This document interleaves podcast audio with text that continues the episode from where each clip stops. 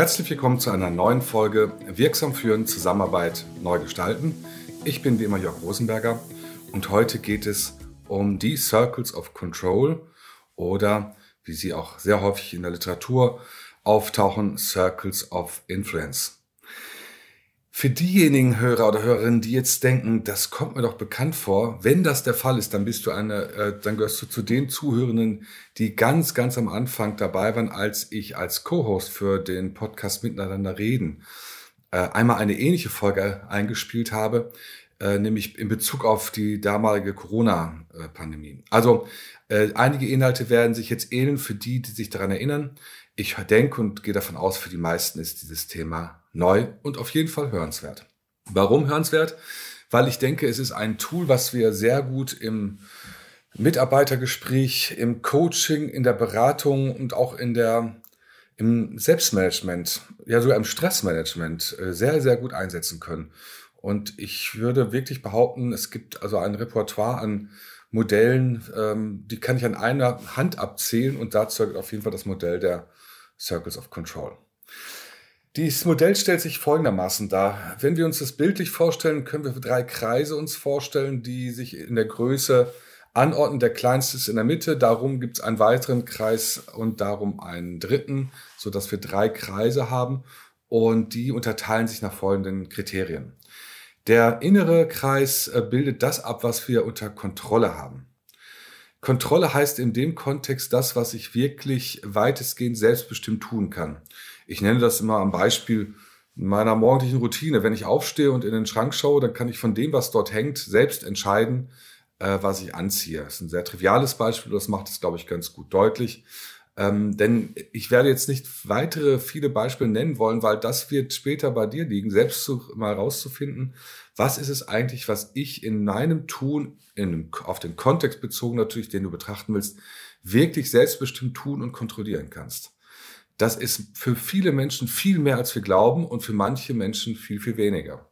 Denn wenn ich das Spiel weiterspiele oder diese Geschichte, den Faden weiterspinne, dann wäre es ja so, wenn ich mich dann angezogen habe und mit dem Büro mit dem Fahrrad ins Büro fahren möchte, dann habe ich nur noch Einfluss darauf, wann ich dort ankomme. Denn ich kann die Geschwindigkeit meiner, äh, meiner Trittgeschwindigkeit beim Rad beeinflussen. Allerdings, wenn dort eine Straßensperrung ist, die Polizei mich anhält und mich fragt, ob ich eben über die rote Ampel gefahren bin oder, oder, oder, da habe ich zwar Einfluss drauf, aber das habe ich nicht mehr unter Kontrolle. Auch ein unvorhergesehener Windstoß kann ich nicht beeinflussen, der möglicherweise dafür sorgt, dass ich äh, schieben und nicht erfahren kann.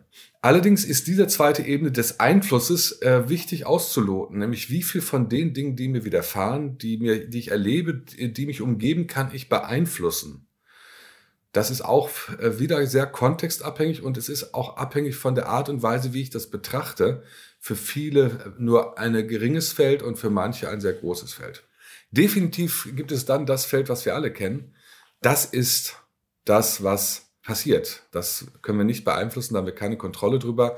In der Geschichte, die ich angefangen zu erzählen, ist das das Wetter. Das kann ich nicht beeinflussen, da habe ich keine Kontrolle drüber. Ich kann den Umgang damit beeinflussen, indem ich Regenklamotten äh, auf dem Fahrrad anhabe, aber ansonsten gibt es Dinge, die passieren und darauf habe ich null Einfluss. Äh, auch hier gilt es interessanterweise genau hinzuschauen, äh, wie wir damit umgehen, aber dazu später mehr. Ich möchte jetzt äh, vielleicht zwei, drei Anwendungsbeispiele nennen. Das eine ist schlicht und ergreifend eines, was ich gerade gestern erlebt habe in einem Beratungsprojekt. Äh, da ging es um einen langjährigen geschätzten Kunden, der eine wirkliche Herausforderung mit einem ähm, seiner, äh, seiner, seiner Kunde hat. Es ist ein Dienstleistungsunternehmen und wir hatten einen Workshop angesetzt, weil es ein strategisch sehr wichtiges Projekt ist. Allerdings ist immer wieder in dem Projekt äh, knirscht, weil von der Seite des Kunden Dinge passieren, die für meinen Kunden wiederum sehr unverständlich sind.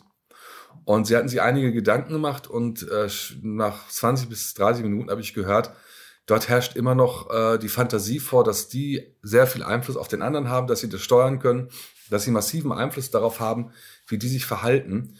Und äh, das musste ich aus anderen Dingen erstmal ein bisschen relativieren, weil Organisationen haben ihre Logiken und die haben auch eine Sinnhaftigkeit in dem, was sie tun. Auf jeden Fall habe ich dann gesagt, äh, nehmt euch doch mal diesen Kreis und schreibt mal auf, was ihr wirklich unter Kontrolle habt in Bezug auf diese Situation mit dem Kunden, was ihr beeinflussen könnt und was ihr überhaupt nicht beeinflussen könnt. Und interessanterweise hatten in der Summe äh, einige nur 25 Prozent, einige 50 Prozent, aber es war ein hoher zweistelliger Prozentanteil derjenigen Aktivitäten und vor allen Dingen, danach hatte ich auch gefragt, die Energie, die sie aufwenden, die Energie und die Gedanken und die Emotionen, dass die also im Schnitt um die 30 bis 40 Prozent im äußersten Kreis hatten. Also für Dinge, die vereinfacht ausgedrückt völlig sinnlos sind, weil sie keinen Einfluss haben, sie haben, sie haben keinen Einfluss, keine Kontrolle drauf. Das geschieht einfach und das geht unglaublich auf Performance und auf Stimmung. Wenn ich Dinge tue, wo ich weiß, dass sie nichts bewirken, die, da fühlen Menschen sich in aller Regel nicht gut bei. Und ich glaube, eine wesentliche Intervention, die ich setzen konnte gestern, war, dass ich gesagt habe, ab jetzt fokussieren Sie sich doch bitte auf das, was Sie kontrollieren und äh, und auch ähm, beeinflussen können. Und man merkte, dass eine ganz andere Energie entstand und die haben eine tolle Maßnahme entwickelt, die in meiner Einschätzung auch durchaus Chancen auf Erfolg haben in dem Projekt, weil der Kunde auch jetzt merken wird, dass eine Selbstwirksamkeit bei dem äh, auf der anderen Seite entsteht. Und sowas ist natürlich großartig. Und da, das zeigt, wie ich finde, ganz gut das äh, Beispiel, wenn es darum geht, den Circles, äh, die Circles of Control zu nutzen. Das gleiche ist, wenn ich im Bereich Teamentwicklung oder Teambuilding bin, dass ich sage, und es gibt dort Themen, die jetzt ja vergleichbar sind mit dem gerade genannten Beispiel, dass ich sage, äh, was hilft euch, was hindert euch und dann sofort in die Circles of Control zu nehmen. Was kannst du äh, steuern, was kannst du kontrollieren, was kannst du beeinflussen, das nicht. Fokussiert euch auf das.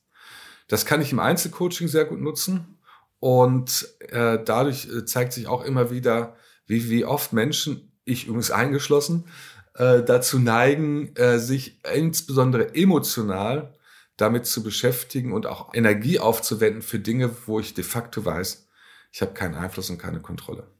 Und wir wissen aus vielen, vielen Studien, dass die Wahrscheinlichkeit sich über ein Vielfaches erhöht, mit einer hohen Zufriedenheit durchs Leben zu gehen, wenn ich selbstwirksam bin, wenn ich merke, dass meine Handlungen eine Auswirkung haben, dass etwas geschieht. Und allein deshalb lohnt es sich, immer wieder diese drei Kreise sich vorzustellen und die für sich auszufüllen und zu, zu reflektieren, wie kann ich den Anteil der inneren beiden Kreise erhöhen und den dritten Kreis, die äußere Spirale, die äußeren, den äußeren Kreis sozusagen zu ignorieren. Ich bin gespannt, wie du äh, mit diesen Kreisen umgehen möchtest, wenn du sie ausprobierst. Ich bin gespannt, ob es Rückfragen oder Feedbacks gibt. Wie immer freue ich mich, wenn du äh, diese Folge in den sozialen Medien kommentierst. Und äh, wenn dir diese Folge gefallen hat oder die vorherigen, dann würde ich mich auch sehr, sehr freuen, wenn du diesen Podcast weiterempfiehlst. Denn so können wir dafür sorgen, dass vielleicht auch andere Menschen äh, sich mit den Dingen beschäftigen, mit denen du dich beschäftigst. Und ich freue mich, wenn du beim nächsten Mal wieder dabei bist und sage viel Spaß beim Nutzen der Circles of Control.